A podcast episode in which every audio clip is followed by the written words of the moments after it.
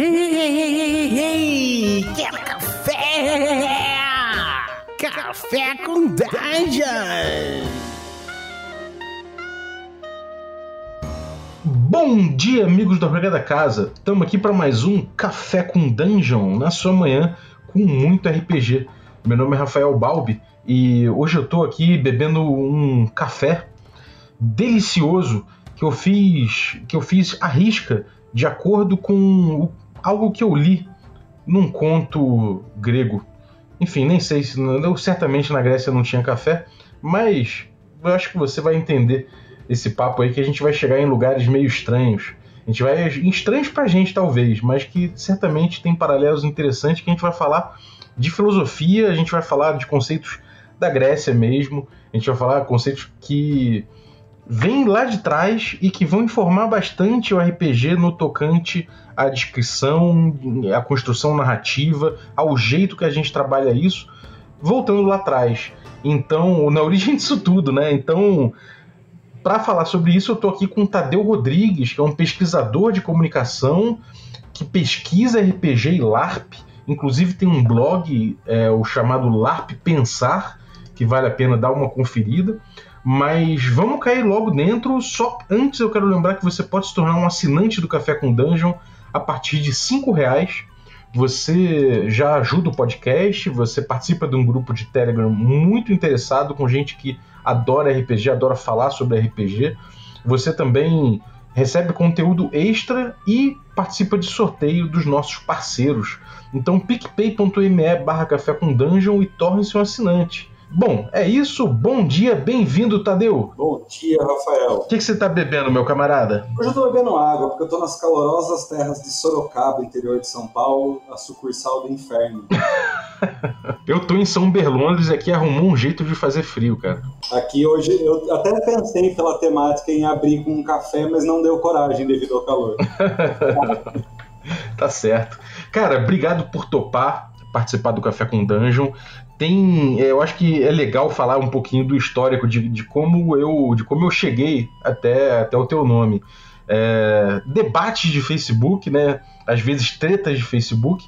Teve um tópico que, que alguém criou falando sobre descrição e no tópico, se eu bem me lembro como é que era, o cara estimulava que, bom, um bom mestre tem que chegar e fazer uma descrição gigantesca, tolkieniana, cheia de detalhes, e que isso é o essencial. E eu comecei, acabei discutindo, falando que, pô, cara, você vai acabar tomando 80% do tempo de, de mesa, só você falando, e, pô, será que imersão é só isso? Enfim, acabou. De repente veio o Tadeu.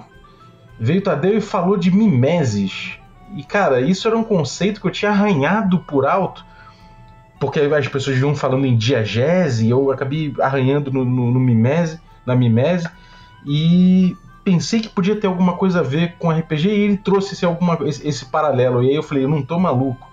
E agora, depois de muito tempo, ele vem no Café com Dungeon para falar sobre esses conceitos aí, para a gente poder filosofar em cima mesmo, meditar em cima, ver, se, ver o que, que, que a gente traz pra gente. Ou pra provar que nós dois estamos malucos juntos, né? Aqui eu acho que é o melhor tipo de loucura, né, cara? Sim, é compartilhado. Exatamente. Como, é, como o bom RPG pede, né, cara? Loucuras compartilhadas. Vamos lá, vamos, vamos começar a trabalhar um pouquinho em cima desse, dessa coisa toda, né? É, eu acho que mimese e diagese são duas coisas que eu sempre li juntas, né? Sim, elas surgem juntas. É, isso remota lá de Platão, Aristóteles. Primeiro Platão, depois Aristóteles vai desconstruir, discordar, mas enfim, por base, os dois vão falar mais ou menos a mesma coisa. É, existem duas formas de expressão artística do ser humano: a mimese e a diegese, a arte mimética e a arte diegética. Uma, para já resumir, para não ficar muito hermético, para quem está ouvindo, ter que esperar muito tempo para descobrir o que, que significa, se a gente for traduzir em português, as melhores palavras que se aproximam Mimese é mostrar, diegese é contar. Ou uma expressão artística mostra alguma coisa ou ela conta alguma coisa. Então, esse é o, acho que é a porta de entrada. Elas sempre estão juntas? Sim. Lógico que às vezes você dá ênfase para uma ou para outra. Mas quando você discute o todo da arte, que é o que estavam discutindo ali na Grécia, você tem que colocar essas duas categorias. Estou tá, discutindo, discutindo a arte como um macro conceito, é, mas que tem essas duas é, vertentes aí. Então, acaba categorias sempre acabam aparecendo juntas. Uhum. E, cara, tem alguma coisa a ver? Isso acho que talvez tenha sido justamente o clique que eu falei, cara, isso deve ter alguma coisa a ver com as dimensões de, de descrição no RPG, ou até de forma geral em filme, né, em roteiro também, que você vê um pouco isso, que é a coisa do, do que eles, eles falam de show don't tell, né? Mostre não conte, ou conte não. Enfim, existe toda uma relação entre, entre você você falar, você mostrar alguma coisa, tipo, é, é, meio que recriando uma realidade, recriando uma. uma fazendo uma, um bolsão de realidade, assim, para meio que remontar as coisas ali, uma realidade fictícia, ou de você falar para alguém a tua, a tua impressão a respeito de alguma coisa que aconteceu, não sei. Como é que é essa, essa diferenciação? Como é, a, a mimese exatamente é, é, é o que, aprofundando um pouco mais? Vamos lá. É, se a gente for, vou, eu vou partir lá da base e depois trazer pra, mais para o nosso dia a dia aqui, tá? Acho que essa ponte ajuda dos dois lados. A mimese, quando estavam discutindo na Grécia, o que, que eram as artes miméticas, as artes que, que mostram? É, as artes miméticas são teatro e a escultura. Para ficar só em dois exemplos, principalmente teatro. É, arte diegética é a contação de história. Para resumir bem, a literatura, a contação de história são artes diegéticas. É, isso, isso já de cara é uma coisa um pouco doida, porque a gente, quando pensa em teatro, de forma geral, a gente acaba pensando também numa construção narrativa, num roteiro, né? Em alguma coisa assim, e que e, e acaba sendo uma. Um, um, a gente acaba, talvez, levando para um lado de narrativa, né? Então, aí, isso é já trazendo para cá. Quando surge. Para os gregos, isso estava muito resolvido. O Aristóteles vai desenrolar isso chamando de épico e dramático. Épico é a literatura, dramático é o teatral. Quando chega mais próximo da gente, isso, em grande medida, com a, com a criação do cinema, a gente começa a entender que a narrativa pode ser mostrada também. Antes, quando vai para os gregos, narrativa é sinônimo de egésio, contar a história. Com a entrada do audiovisual, a gente amplia o conceito de narrativa, a gente passa a entender que às vezes as, algumas artes é, miméticas também estão contando uma história. Então a gente amplia o conceito de narrativa e hoje narrativa engloba narrativas miméticas e narrativas diegéticas. Então isso já está mais para cá. É, isso é bem, isso é bem interessante, né? A gente pensando um pouco no teatro grego, né? Ele normalmente ele, ele tem um ar é, de realmente de remontar um, um, um, acontecido, um acontecido, tipo, às vezes mítico, né? Alguma parada ligada a algum, alguma tragédia, né? Alguma coisa que é talvez às vezes é, é até bem arquetípico, né? Sim, sim. Os dois, na verdade, são a diferença. Isso eu estou pegando Aristóteles, tá? Só para situar o ouvinte aí, é, não é tudo da minha loucura só da minha cabeça. é, para Aristóteles, o Aristóteles vai falar muito mais em épico e dramático, né? São os termos que ele gosta muito. Ele vai partir de mimético e diegético para chegar em épico e dramático. Épico para ele, que tem a ver com a literatura, tem a ver com, com Ilíada, com Odisseia, por exemplo, é a narrativa do tempo passado. Conta-se algo que foi. O dramático é a narrativa do tempo presente. A coisa está acontecendo naquele momento. É como se a, a audiência estivesse vivenciando aqueles acontecimentos, como se eles estivessem acontecendo no presente. Então relaciona muito ao tempo. Se pega, por exemplo, Platão não tem essa relação com o tempo. Hoje em dia a gente tem um descolamento dessa relação com o tempo. O teatro grego, ele prezava por esse presente. Então o teatro grego ele não, não Lógico que falar nunca é exagero, mas ele procurava não contar coisas passadas, era sempre ação presente. Que é o, a palavra ação em grego é drama. Então, um dramático é aquele que tem ação. A gente acaba associando dramático com triste, porque geralmente os dramas eram sobre tragédias. Do mesmo jeito que o épico é sobre o tempo passado. A gente acaba associando a época narrativas heróicas, porque as narrativas gregas sobre o tempo passado geralmente eram heróicas. Cara, assim, é, teve um, um, episódio que a gente fez recentemente aqui no Café sobre narrativa, sobre construção narrativa nos RPGs. E a gente pensou numa diferença que a gente tem em tipos de agenda de jogador no RPG. Um que era um, uma que o, joga, o tipo de RPG que o jogador ele pensa na narrativa em si né? E aí, nesse ponto, ele tá meio que. A, a narrativa entra no, no, aspecto jogo, né? Você tem ali pontos de protagonismo, pontos de antagonismo, você tem, por exemplo, sei lá, jeitos de ter virada no jogo, né? Que é uma, representa uma virada na trama. Ou seja, os jogadores eles estão engajados numa construção narrativa. É, isso diferente de um jogo tipo um D&D clássico, por exemplo, em que os jogadores eles estão ali meio que é, vivenciando uma exploração de um mundo, é, de um mundo inventado, né, um mundo que, que, é, que é fictício, e que isso vai gerando certos fatos né, fictícios que depois a gente lembra e acaba falando, ah, e a gente constrói certas narrativas em cima disso, em vez de construir uma narrativa durante o jogo, né? A gente meio que constrói fatos e acaba lembrando disso, e cada um a sua maneira ali, de acordo com a sua lembrança. Isso tem a, é, é, Platão, eu provavelmente, né, eu não sei dizer, mas é, Platão tem alguma coisa em relação a, a isso, em relação à diferença de você lembrar de uma coisa e de você narrar essa coisa que você está lembrando, e a coisa de você encenar, recriar, tem a ver com isso aí, essa diferenciação? Eu vou fazer uma ponte rápida com Platão, mas acho que quem responde melhor isso é um pesquisador de hoje em dia, finlandês. Mas vou fazer a ponte rapidinha com Platão. Platão, na República Ideal de Platão, o artista era uma pessoa meio rejeitada. Porque a arte para Platão, Platão, para quem lembra, mundo das ideias e mundo das sombras. O mundo que a gente vive é o mundo das sombras, que é uma, um reflexo imperfeito, distorcido do mundo das ideias. E o, o artista, pro Platão, era uma pessoa que estava fazendo a cópia da cópia. Ele estava olhando para o mundo das sombras e recriando alguma coisa do mundo das sombras. Então a, a expressão artística de Platão era cópia de uma cópia ou seja, desprezível no que diz respeito a chegar numa verdade, que era a grande busca dele. Quando você lembra uma coisa, você está só tentando puxar direto de lá da caverna. Do, do, exatamente, do mundo das ideias. Lembrar para ele, racionalizar, é muito mais importante do que expressar eh, de uma maneira sensível. Essa é a grande discordância entre Platão e Aristóteles. Né? Aristóteles vai é, prezar muito o, o mundo sensível. Né? Falar, não, é a partir do mundo sensível, enfim. Mas daí já é uma seara que me aprofundar mais que isso até a ousadia. Mas vamos trazer para hoje. tem um pesquisador chamado Marcos Montola, ele é um pesquisador finlandês. O Montola ele tem um texto, começo dos anos 2000, 2003 mais ou menos, que ele fala, ele está falando especificamente do ARP, mas se aplica muito bem a RPG, que ele define os jogos como uma criação coletiva de diegese subjetiva. O que, que isso quer dizer? Quando a gente está jogando, vamos pensar no RPG que é mais próximo aqui do, do, do podcast, né? Quando a gente tá jogando RPG, a hora que eu tô descrevendo o que eu tô fazendo, de repente, com, com a minha personagem, eu tô imaginando uma coisa, tentando descrever aquilo que eu tô imaginando, e o Rafael que tá ouvindo tá imaginando outra coisa a partir daquilo que eu falei. Não necessariamente elas são iguais. Não necessariamente não. Elas nunca vão ser iguais. Algumas partes podem até ter concordâncias. A gente pode até tentar ancorar com ilustrações e tudo mais, mas mesmo assim a, construção é, é, é única, né, cara? É única, é única.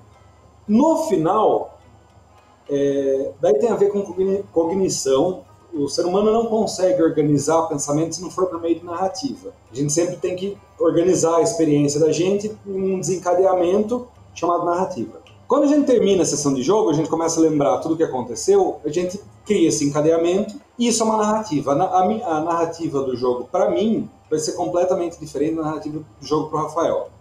O que, que é brilhante do RPG, do LARP, etc., e por isso foi muito legal a gente ter aberto com a ideia de loucura coletiva, né? É, o RPG é uma fantasia compartilhada. Tem várias pessoas lançando estímulos sempre, seja no RPG mais rígido é, de criação narrativa, como por exemplo o D&D que você colocou, ou um RPG que a gente chama de jogo de RPG com foco narrativo hoje em dia, né? narrativista. É, ou story games, sei lá. Story games, enfim. Em todos eles, em maior ou menor medida, existe essa criação coletiva. Uhum. Porque, é, ah, eu tô jogando D&D explorando a taverna. A hora que o, sei lá, o guerreiro tá com um ponto de vida e consegue dar um crítico e matar o adversário, isso vai marcar todo mundo. Isso vai contribuir para a história de todo mundo. Uhum. Isso vai ser lembrado, vai ser transformado em narrativa. Mesmo que seja uma narrativa muito mecânica. Tipo, ah, lembra aquela vez que o cara matou o outro com um ponto de vida? Uhum. É muito diferente de uma coisa tipo, nossa, foi épico, quando o cara limpou o suor da testa, pulou de um penhasco, sabe? Uma coisa mais elaborada. Mesmo que seja uma, uma narrativa mais mecânica, ainda assim é uma narrativa. O que existe com o passar do tempo nos RPGs é uma tendência, acho que dá para chamar de tendência, ou uma exploração da mídia. Por isso que é, me, me chamou a atenção em pesquisar o RPG e o LARP na comunicação, porque essa noção de mídia. Vamos fazer um paralelo rápido para não tomar muito tempo. Quando a gente pega quadrinhos, a primeira associação que a maior parte do público faz é com quadrinho de super-herói. Quadrinho, quando você entende como mídia, você fala, não, é só uma plataforma de expressão humana e de comunicação entre as pessoas. O tema é outra coisa. As identidades visuais, os estilos, são outra coisa. Tem quadrinho com fala, tem quadrinho sem fala, tem quadrinho super-herói, tem quadrinho de jornalismo, tem quadrinho de N temas e de N estilos. O RPG, e isso tem a ver com o porquê eu acabei indo pesquisar mais LARP, o RPG ele é um pouco preso na relação de tema e de estilo. A gente tem uma pouca exploração. Pensando tudo que dá para fazer dentro de um, de um grande guarda-chuva que dá para chamar de RPG, a gente explora pouco. Porém, uma das coisas que tem sido explorada é a tentativa de ampliar é, a capacidade dos participantes, dos jogadores, de contribuírem mais ativamente na narrativa. É, você pega um D&D que tinha uma figura muito cristalizada de um mestre como um dono da história, e isso é uma coisa que eu me incomodo bastante, a, a relação de mestre como dono da história e os jogadores como fruidores ali, que interferem em, interferem muito pontos muito é, específicos. É, isso coloca, coloca o mestre como um, como um, demiurgo de toda aquela ficção construída, né? Sim, é, e isso tem a ver lá com aquele comentário do Facebook, que foi nosso primeiro contato. Quando o mestre é meio tolkieniano, ele está querendo tomar para si qualquer possibilidade de interpretação. Isso é um, é, eu vejo isso como um problema, porque acho que limita muito a principal potência do RPG, que é essa essa criação coletiva. Né? É, tem, tem uma coisa que eu, que, eu, que eu boto muito aqui no podcast, em termos de. que é, é invencionice minha completamente, nenhum termo acadêmico de game design, nem nada. É invencionice minha. É, tem uma, uma dinâmica que eu percebo em jogo, que é no RPG, que é o, o a, essa dinâmica de você é, fazer reivindicações narrativas. Né? A partir do momento que eu digo que um campo é florido, eu fiz uma reivindicação narrativa sobre aquele sobre o tipo de vegetação que tem ali. Se um jogador dele vem e fala que no meio daquele campo florido tem um monolito, ele reivindicou ali um, um, elementos de cenário ali, né? Então a gente tem essa dinâmica de quem reivindica, né? Quando o mestre ele, ele passa a reivindicar o tempo todo tudo, tudo que tem em volta, o jogador tem pouca contribuição naquela realidade construída, né? Sim, sim e, por consequência, um engajamento muito menor no todo, assim. Ele vai sentir, vai, não, não só se sentir, ele vai ser menos dono daquilo. E é comparar o mestre com o dono do jogo, até o termo mestre já empurra para esse lado, né? É, o, o, termo, o termo mestre tem várias acepções positivas, né? Na, na verdade, a grande maioria dos, do, das acepções da palavra mestre são positivas. Mas eu acho que pelo papel que foi criado para o mestre, né, a gente acaba sempre puxando pelas negativas. Que a grande questão é a seguinte: eu sempre faço o paralelo do mestre, eu uso o paralelo do futebol. Acho para mim é o que melhor me, é, que me deixa explicar mais claramente como eu vejo o mestre. O mestre é como se fosse um goleiro. Ele é um jogador igual a todos os outros, porém com funções diferentes.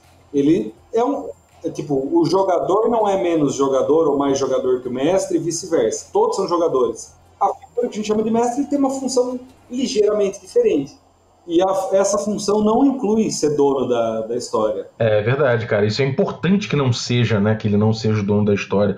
Agora, agora, agora a gente tá falando em, em, no RPG como o dono da história, essa coisa toda, né? A gente tem, por exemplo, no, no, no, na gênese do RPG ali, a gente tem muitos, muitos momentos em que a gente consegue perceber o RPG, por exemplo, como um desafio de exploração, né? Isso é uma coisa, é, um, é, um, é, uma, é uma dinâmica muito comum no início do, do, RPG, ainda que sempre tem existido a galera que quer contar uma história. Você fala, o que é o RPG? Ah, é o jogo de contar uma história. Sempre teve essa galera e essa galera acabou se tornando um pouco hegemônica, né? É, eu, eu, eu queria saber o seguinte. Em termos de atividade descritiva, uma coisa talvez seja você tentar descrever um mundo que, você, que, que tá rolando ali e você tenta recriar esse mundo na cabeça das pessoas, talvez. Eu tô só chutando para frente, assim. E as pessoas, quando descrevem, os outros, os próprios jogadores, quando você fala, cara, o que, que tem nessa, nessa fazenda? E ele começa a descrever, eu vejo um, um papel de que ele está meio que fazendo um setup, ele, está querendo organizar elementos fictícios num, num espaço coletivo. É, existe alguma diferença disso em termos de. dentro dessa dicotomia, que eu não sei nem se é uma dicotomia exatamente, mas Existe alguma diferença disso para quando você assume um papel descritivo daquela da, da, daquele, no, jogo descritivo no sentido de agora vamos fazer a narrativa andar. Você está conscientemente falando em narrativa e não falando em reconstrução, sabe? Existe alguma diferença? E aí a gente pode pegar um exemplo clássico, o D&D e o do fiasco, por exemplo. O fiasco, você tem a noção de que você está jogando uma cena, de que você está construindo uma cena e que aquela cena ali é um momento de resolução de um conflito, por exemplo, sabe? Então você, eu não sei, para mim mentalmente existe uma diferença muito grande, mas eu não sei associar isso e eu não sei, às vezes, muitas vezes eu não sei é, entender justamente qual quais as grandes diferenças, sabe? Tem, tem bastante relação, acho que você foi. É, só falta colocar os termos nos lugares, assim. a diegésia, o contar, né? Ele tem uma função muito racional. Ele, o contar vai vai sendo elaborado até que ele vira o que a gente chama hoje em dia de discurso, que é uma ferramenta narrativa brilhante, ponto, não estou questionando isso. Mas ele é muito mais restritivo ao papel do, do fruidor. Porque quando eu conto é o detalhe. Por que, que uma legião de pessoas ficou incomodada com o jeito como a Arwen foi representada no filme de Senhor dos Anéis? Porque ela é suficientemente descrita nos livros para existir um consenso muito forte do que a Arwen você olhar ali no filme e falar, não, não bate com aquele consenso. Então a descrição, a descrição a narrativa, é, a diegese, né, é muito mais fechada. É, o D&D, quando começa muito mais próximo de jogo de estratégia, etc., ele, a diegese tem uma função muito clara ali. Você precisa ter uma, uma narrativa clara o suficiente para que os jogadores consigam se movimentar no tabuleiro de, de quadro, é, um tabuleiro quadriculado. É, você precisa saber se está no raio de ação do, da baforada, do dragão vermelho, etc. Enfim, precisa ser preciso. Pelo desafio que é, né? É. No game design, se a gente pegar uma teoria que já é meio antiga, mas ainda serve, que é a GNS, né?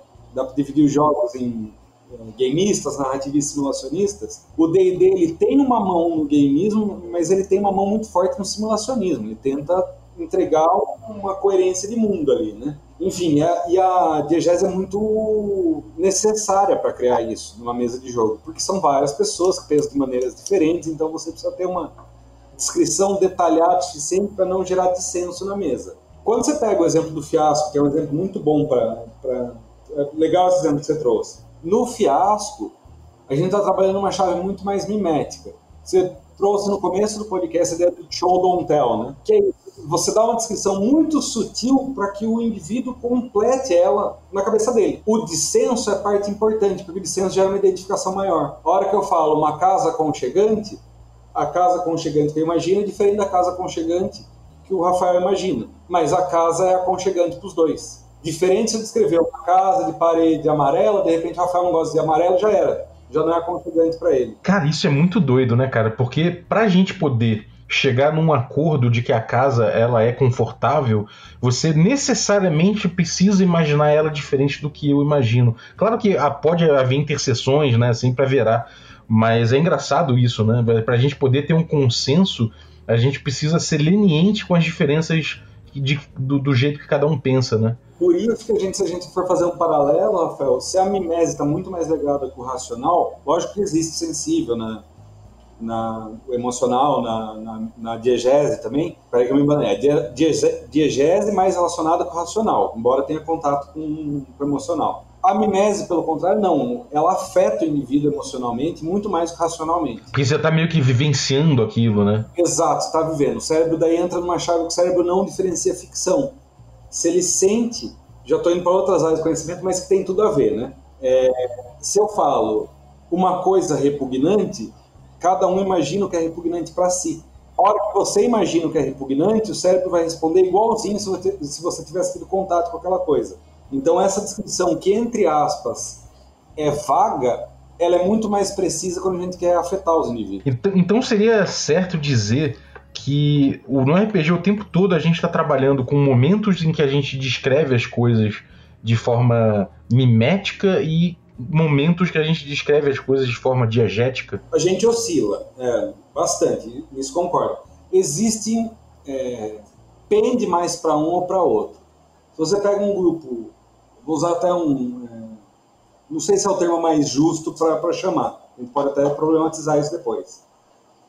Você pega um grupo que eu entendo como mais engessado, esse é o termo que eu quero usar, que eu não sei se, se é o mais assertivo. engessado em que sentido? É, muito preso à regra, é, provavelmente com grande apreço por aventura pronta, sem fazer nenhum tipo de intervenção naquela aventura pronta. Esse grupo tende a trabalhar numa chave diegética na maior parte do tempo. Agora, se você pega um grupo que a grande diversão deles é, sei lá, a hora que eles chegam na praça ou na taverna e para uma coisa que tende mais ao sandbox, a chance desse grupo trabalhar em descrições miméticas é muito maior. Uhum. Você associa, então, uh, um esquema, um, uma estrutura de, de aventura sandbox, a mimese e a, e a diegese é uma estrutura mais. É, mais railroad, né? mais, mais embutida. Assim. E aqui já cabe pedir as desculpas. Isso é uma leitura minha. Isso é uma leitura minha. Mas sim, associo. É, Deixa eu entender exatamente por quê. Qual é, qual é a associação que você faz, por exemplo, a possibilidade de você ter, de você ter ali, é, sei lá, 15 opções, porque, enfim, foi jogado daquela forma, e até mais opções, porque são infinitas, se você não, não pautar necessariamente um caminho a ser seguido, e, e porque isso tem mais a ver com a mimese, e por que, que o caminho onde você tem menos opções e tenta pautar mais o caminho tem a ver com a diegese? Exatamente, ou, qual, qual o, foco, o foco disso, assim? A mimese, num, num, num processo evolutivo do humano, é muito mais primitiva do que a diegese, e primitiva aqui no bom sentido ela chega antes. É, o ser humano, e daí eu estou pegando Aristóteles também, ele fala que o ser humano se diferencia dos demais animais porque ele é o mais imitador de todos. Que, o que, que ele está querendo, o que, que eu vou trazer disso? É, os primatas como um todo, Rafael, eles têm tendência a imitar. A gente aprende imitando, a gente imita, tem prazer em imitar. Mimese tem uma chave próxima com imitação também. O mostrar tem a ver com imitar. Tanto é que mímico tem a mesma origem que mimese, né? É, então a gente tem um prazer muito grande com, com essa assimilação, olhar o outro e tentar fazer parecido, imaginar como é, como é fazer igual ao outro. Isso é meio irracional na gente. Tem uns estudos muito legais de etologia humana. Etologia é um ramo da biologia que estuda o comportamento de bicho. É, o ser humano, quando começa a andar perto de outro ser humano, em coisa de alguns quarteirões, os passos estão sincronizados por exemplo. A gente tem uma tendência muito forte à mimese. Então, quando eu já falo da diegese, quando a gente tem uma narrativa que evoca essa mimese, evoca esse querer andar junto, querer a partir de um estímulo pensar do meu jeito e, contribuir, é, a gente tem uma tendência a se engajar muito mais. Havendo esse engajamento, é, se eu estou engajado numa narrativa, eu vou começar a contribuir mais para a narrativa. Então, pega com o sandbox. Sandbox precisa disso para acontecer. Então, se você tem uma modalidade narrativa que precisa da contribuição ativa do indivíduo, nada melhor do que você usar uma estratégia narrativa que convida a isso. Não estou falando que na diegese não existe, só estou falando que a mimese favorece isso. Que é essa coisa do tempo presente, né? De você, de você em vez de contar a respeito do que estaria acontecendo naquela cidade onde o grupo está, é você, é você descrever as coisas que estão acontecendo ali e deixar que o grupo fique imerso naquilo e vivencie aquilo, né? Sim, sim. É, a mimese é muito mais poderosa para isso. Não, não, nunca é em absoluto. A diegese também é capaz de fazer isso. Estou falando o que uma favorece e o que a outra favorece. Né?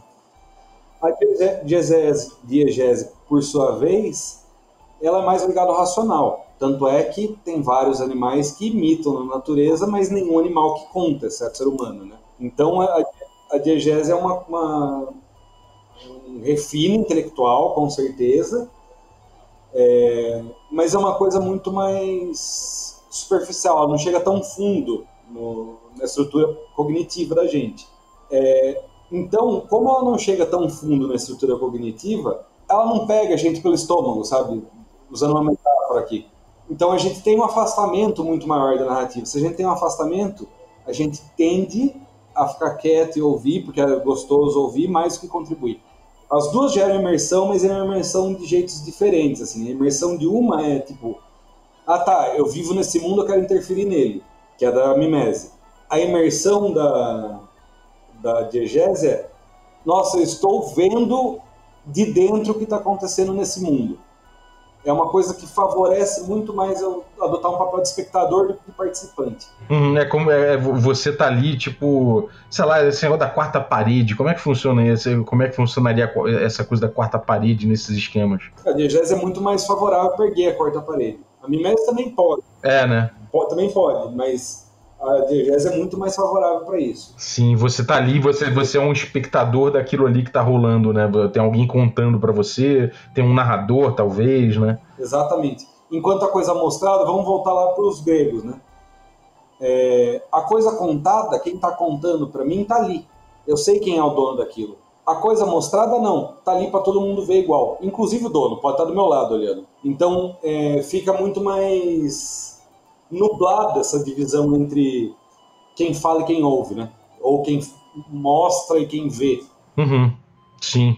É, cara, tem uma discussão muito atual na, na no, no RPG que vem um pouco pelo lado pelo lado do RPG tradicional, do pessoal estudando o, o momento pré-RPG, né? O, o RPG arnessoniano, daquela, daquela tradição do, do Braunstein, né, e trazendo um pouco da, da Free Kriegspiel, né, que é essa coisa de não ter, uma, não ter muitas regras, o, o cara ali que é o, o juiz e tal, ele decide de acordo com, sei lá, com seu bom senso, sei lá, enfim. Na verdade, decide com a sua patente, né? Mas que era general, né? Um general dos wargames e tal. Então ele tinha patente e ele decidia. Mas muito se fala dessa, dessa corrente de que uh, nesse jogo arnisoniano, nessa tradição, você tenta fugir de ter, por exemplo, uma interface que te lembre que você não está dentro daquela ficção. E eles têm chamado isso de, de um império da, diegé, da, da diegética, né, dos elementos diegéticos. Eles tentam afastar ao máximo que eles dizem ser elementos não diegéticos. Ou seja, se você, você tira ali a noção de hit points, você tira, é, sei lá, você tira tudo da sua ficha, deixa isso a cargo do mestre, talvez, para poder que para poder estimular que os jogadores vivam a, a, os aspectos diegéticos do jogo. E aí eles é, até uma, uma, fazem uma, um paralelo com a coisa do no HUD, né? Que é um, um conceito de videogame. Isso é diegese de fato? Isso é uma, um recurso de mimese? Como é que funciona isso? Eu tinha medo dessa pergunta, Rafael. Ainda bem que ela veio. Pega tudo que eu falei de mimese, diegese desse momento para trás e põe entre parênteses. Vamos fingir que a gente está começando a conversa agora. Exceto por um detalhe. Tem uma coisa que eu vou trazer lado de trás, eu vou até falar de novo. Lembra que quando entra o audiovisual, tem que expandir o conceito de narrativa? Quando expandem o conceito de audiovisual, isso é muito caro do cinema. As teorias do cinema vão chamar de diegese o, o seguinte. Diegese é tudo que tem a ver com o mundo que a história está contando. Não tem nada a ver com o que a gente estava falando aqui para trás. Só tem o mesmo nome, praticamente. Tem a, tem uma ponte teórica. Isso é outra Se coisa. Se tivesse né? uma hora, eu conseguia fazer a ponte teórica do como que uma coisa vira outra, mas não vem ao caso. Vamos só fingir que são duas coisas com o mesmo, duas coisas diferentes com o mesmo nome. Vou chamar de diegese cinematográfica, tá? Na prática são duas coisas diferentes, né? É. O que é diegese cinematográfica? É o que acontece dentro da narrativa. Eu sempre gosto de usar música como exemplo. O que é uma música diegética?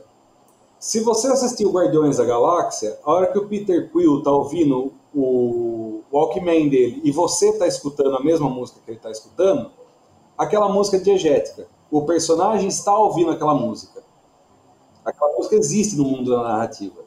Se você está assistindo Star Wars, passou o Darth Vader, começou a tocar Marcha Imperial, aquela música não diegética. Até onde eu sei, o Darth Vader não ouve aquela música. Só eu, público, estou ouvindo.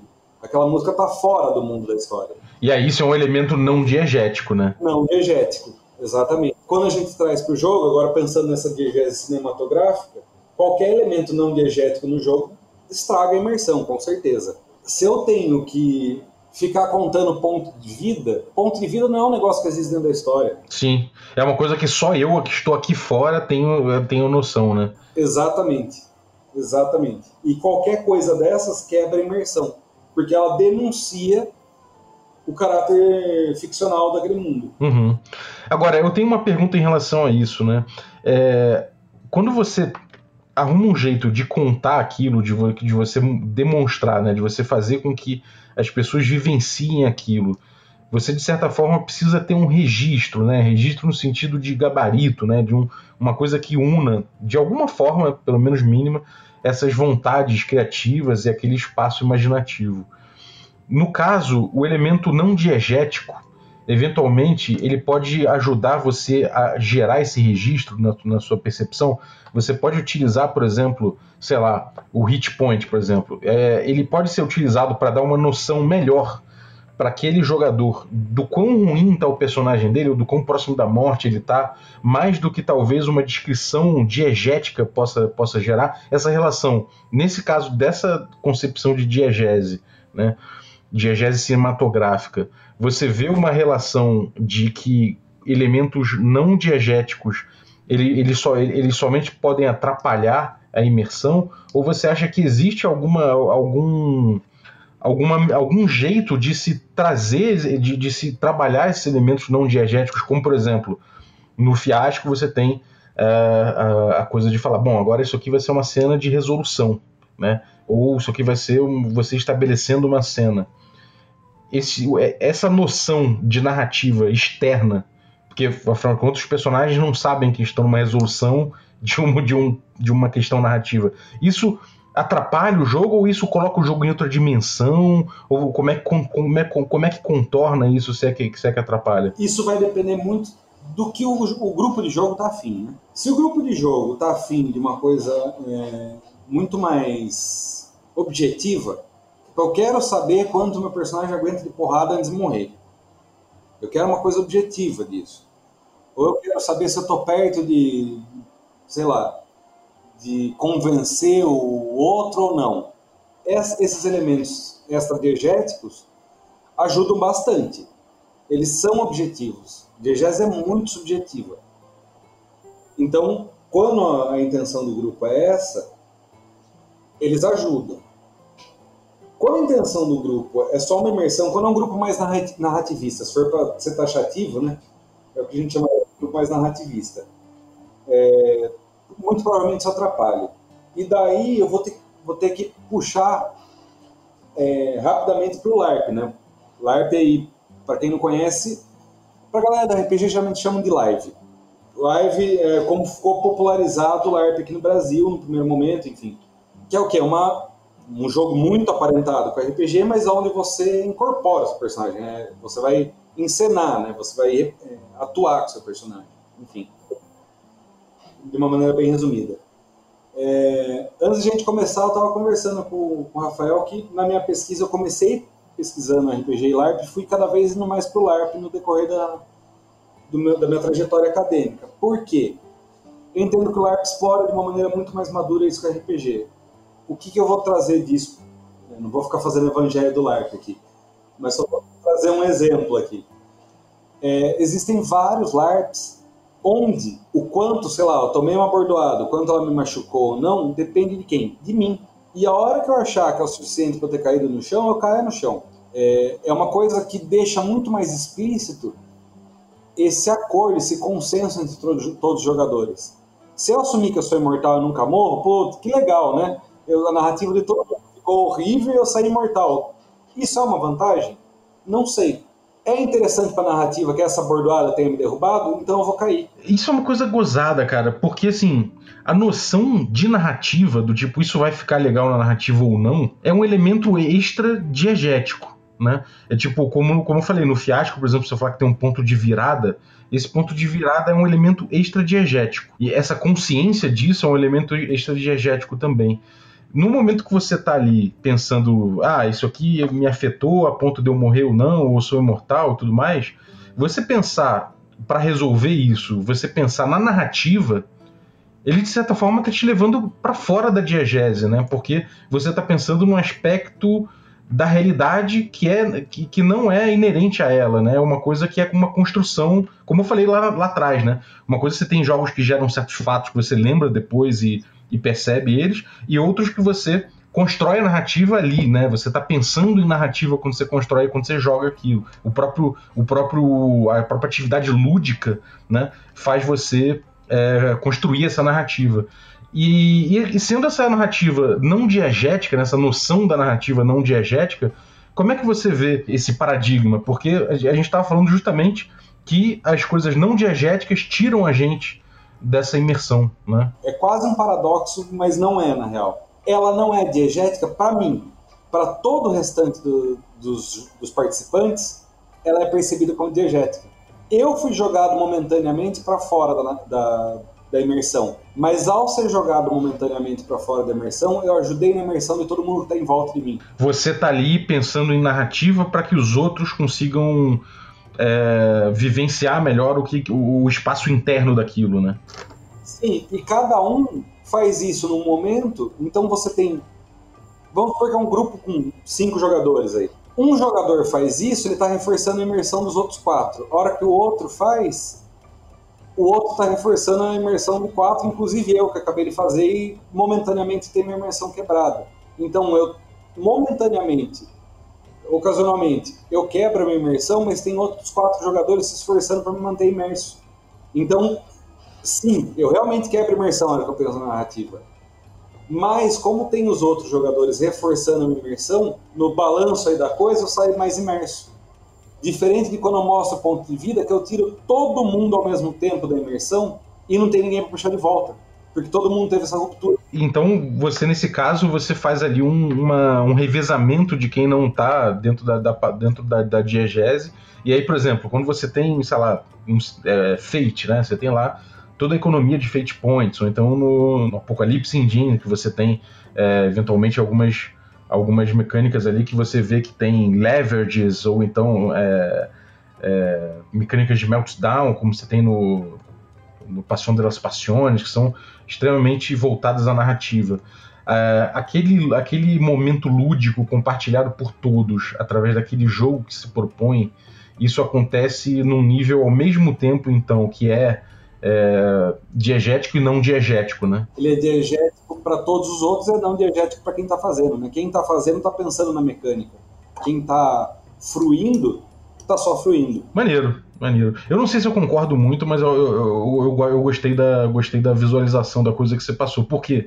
Eu não concordo 100% só, porque me parece que o jogo estabelecido entre todas as pessoas o tempo todo ele está acontecendo. É que nem aquela parte mais gameista do fiasco que muita gente esquece. Que fala que, por exemplo, os dados que estão à mesa, é, se você coletar dados da mesma cor de forma geral, o teu personagem vai tender a ter é, resultados melhores. E que muita gente não se liga nisso, mas no próprio livro ele diz que é, quando você começa a, a buscar é, determinados dados para o seu personagem, isso estabelece uma, um, jogo narrativo diferente. Né? Então você está ali vibrando é, com todos os jogadores de forma simultânea com dentro daquela, daquela, daquela atividade lúdica, né? Me parece que ao mesmo tempo que se eu estou criando alguma coisa num universo compartilhado, me parece que é, esse revezamento ele não acontece de uma forma tão de uma forma tão, tão clara. Ele é meio uma massa amorfa de ideias conflitando entre si. Então talvez nesse aspecto talvez eu considere até jogos freeform por exemplo como alguns jogos da FKR se propõem um pouco mais puxado para o freeform né, essa coisa da, do Free Kill Revolution porque eles acabam sendo menos pontuados por mecânicas ou por, por, por, por situações de, de sistema que te puxem para que te deem uma noção não diegética do que está acontecendo, ainda que você possa eventualmente ali ter certos, certos momentos diegéticos acontecendo, quer dizer, não diegéticos acontecendo. Mas eu, eu entendi perfeitamente o que você está falando, acho que é só uma coisa que eu preciso meditar a respeito. Não, eu acho que o que você colocou agora, eu acho que nós estamos discordando à toa, porque eu fecho com você. É, essa, essa, o exemplo que eu puxei do LARP funciona em um lugar com muito menos mecânica, parecido com Freeform. É, tem muito LARP que é bem Freeform, né? Total, total, total, total mesmo. É, funciona aí. Quando a, qualquer presença de mecânica é um negócio que me puxa para fora da história. É, pois é, por isso que eu falei, eu citei, tipo, a maioria dos jogos narrativistas que a gente pode, pode botar assim, que tem essa agenda né, que seria mais diegética, né, o fiasco, o, sei lá, o apocalipse, o fate, vários outros assim, a gente acaba vendo que eles têm uma mecânica muito forte, muito presente o tempo todo, como, a, como é a, a, a, economia de fate points, como são os leverages que acontecem no Apocalipse, como são, o, enfim, várias outras coisas que, que, como são as viradas e os dados ali de, de, de estabelecer e de resolver no, no, no fiasco, né? Então acaba que eles são muito presentes, eles estabelecem muito da, da interação lúdica de todo mundo, sabe? É por isso que me, me, me soou um pouco, um pouco contraditório, assim, mas eu acho que é realmente uma coisa que é muito etérea, né, cara? Mecânica te puxa pra, é, Daí acho que pra, fechar essa, essa coisa. Mecânica te puxa para fora da história. Não interessa se é mecânica narrativista, se é mecânica gameista, mecânica te puxa para fora da imersão. Sempre, sempre. E daí Sempre, né? É... Porque você tem que parar é um negócio que é objetivo, né? Sim, maneiro. E, e, assim, se a gente for, se a gente for voltar, agora voltando para para mimese e diegese, né? Que na verdade a gente acabou mergulhando nessa diegese cinematográfica, que pelo visto é uma noção que o RPG de forma geral trabalha muito mais, né? Ele, ele dialoga muito mais com, com essa noção de diegese do que essa noção an, an, antiga de diegese, né? E por que, que, você, por que, que você, você vê isso? É por influência pop, de cultura pop mesmo e tudo mais? Você acha que tem alguma algum tem frutos assim a gente pensar nos conceitos antigos de mimese e diegese? Ou, ou você acha que realmente faz mais sentido pro RPG como mídia, como, como proposta de, de interface e tudo mais, a gente a gente usar o conceito moderno mesmo cinematográfico? Eu acho que o conceito moderno é válido, é, é importante. Isso tem uma relação histórica. A galera começa a entender que a RPG cria narrativa. Fala, bom, vou ter que aprender um pouco mais sobre narrativa. O que tem de teoria disponível na época, estourando, né? Final da década de 80, começo da década de 80, teoria de cinema, roteiro cinematográfico. É onde a galera bebeu. Isso tá dado, né? É, agora tem videogame entrando no rolê também, né? Mas o videogame, metade da teoria de videogame vem de cinema também. É, é verdade. É verdade, cara. É a mesma, é a mesma teoria aí. Então, é muito útil, mas é uma das coisas que ajuda a engessar as potencialidades do RPG. Uma sessão de RPG hoje, via de regra, ela pode ter um paralelo muito forte com um episódio de um seriado qualquer porque é um arco de história, é a estrutura cinematográfica. Toda essa teoria que a gente bebe da, da estrutura cinematográfica acaba delimitando o que a gente poderia estar fazendo com RPG. É verdade, cara. Isso é uma coisa que eu vejo muito em game design, é de como realmente as noções de game design, de forma geral, elas são, elas vêm, elas vêm muito do videogame, né? Como você falou, é, as noções de diegese, diegese e tudo mais vem muito de, acaba vindo do cinema, né? Por tabela e de como a gente acaba buscando muito essas estruturas, né? De, de cinema, de, de roteiro, de, de romance também, né, cara? E isso realmente é uma coisa que a gente podia fugir mais, né? Uhum. Maneiro, cara. Eu fiquei curioso agora de saber mais sobre LARP, cara. Então, provar, aguarde convites aí pra gente falar sobre LARP. Eu, eu já fiz um episódio com o Luiz Falcão sobre sobre LARP, você deve conhecer ele. De repente a gente junta os dois aí e a gente começa a explorar um pouco esse mundo dos LARPs aí que muito me interessa e parece que eles se, se desprenderam um pouco mais disso do que o RPG então. Experimentam muito mais a linguagem, por isso que eu acho tão atraente academicamente. Como jogador, gosto dos dois igual. igual. Como pesquisador, o LARP oferece um mundo muito mais amplo do que o RPG. Pô, muito interessante, cara. Eu vou buscar saber disso aí e vou, vou pesquisar para poder chamar com um tema bom, assim, um tema específico, assim, para não chamar genérico, assim, porque eu já fiz um episódio genérico. Então agora tem que. Vou até pedir que você me passe fontes para eu dar uma olhada, para eu conhecer melhor, para a gente poder fazer episódios no futuro sobre isso, se você não se importar. Faço com a maior alegria e volto com a maior alegria. Agradeço mais uma vez pelo convite, Rafael. Pô, maravilha, cara. O papo foi infinitamente inspirador, cara. Muito obrigado, valeu Zácio. Adoro, adoro quando tem alguém que, que consegue organizar os termos, que consegue organizar o pensamento. É uma coisa que para mim às vezes é uma luta excruciante então, nesse, nesse, nesses momentos é sempre bom ter alguém como, como você, cara. Brigadaço. E eu queria saber aí, cara, o que, que, é, que, que você deixa de recado pra galera? Se você tem, tem fontes aí, se o teu blog. Conta pra galera o que, que você tem aprontado e onde, onde a galera pode encontrar o que você produz. Beleza. É, bom, começar agradecendo mais uma vez, né? Nunca é demais agradecer. Obrigado, Rafael, O Lar Pensar, larpensar.blogspot.com.br, é um blog que eu alimento tanto com relato de participação, sobretudo em LARP, quanto tem uma postagem acho que a primeira postagem do, do blog, é mais antiga, não tem tanta postagem, então é fácil chegar até ela. É, tem o acervo de toda a produção acadêmica que eu tenho, na medida do possível, pode ser que esteja um pouquinho desatualizado, mas na medida do possível eu sempre atualizo.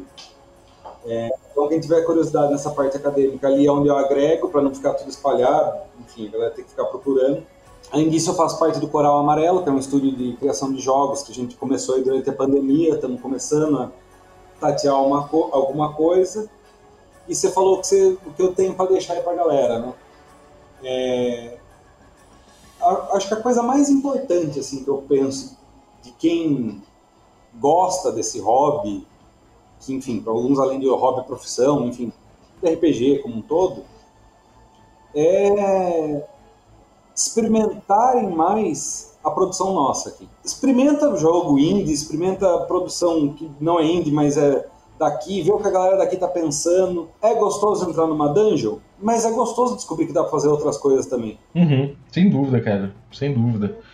Quanto mais experiência e quanto mais coisas diferentes você puder é, experimentar dentro do, do, do rolê do, do RPG, de, de LARP, inclusive, de jogos de forma geral, é, é, sempre muito melhor, mais repertório, né, cara? Abre sua cabeça. Sim, até pra você voltar pra dungeon. Você volta com outra cabeça pra dungeon. Exatamente. Exatamente. Eu, eu posso dizer, cara, claramente, assim, eu, eu sou muito do rolê da Dungeon, sou muito do, do RPG old school, inclusive, mas é aquela coisa, eu, eu quando joguei RPG D&Dzinho lá atrás, quando era moleque, eu, eu abordei aquilo de um jeito. Depois de passar por vários outros jogos e tudo mais, aí, a minha volta a esses jogos foi com uma outra cabeça completamente diferente. Eu descobri muitas outras coisas simplesmente por, por você ter mais repertório, né, cara? Então você falou uma coisa que é perfeita, cara. Perfeita. Concordo em gênero, número e grau. Joguem e, e, e, e, reflitam, né, cara? Jogar e refletir em cima de RPG, eu acho que, que realmente é um negócio que se paga e que traz qualidade pra mesa, cara. Mas é isso, pô. Brigadaço, então. É... Cara, sim, vai, vai voltar aqui, certamente. Eu vou chamar você. Se você topar, você vai voltar. Então, obrigado, Tadeu. É, muito obrigado você também que ficou ouvindo a gente aí até agora. Valeuzaço por viajar com a gente aí é, e entrar em contato aí com essa, com essa aula de, de, de, de comunicação, filosofia e tudo mais.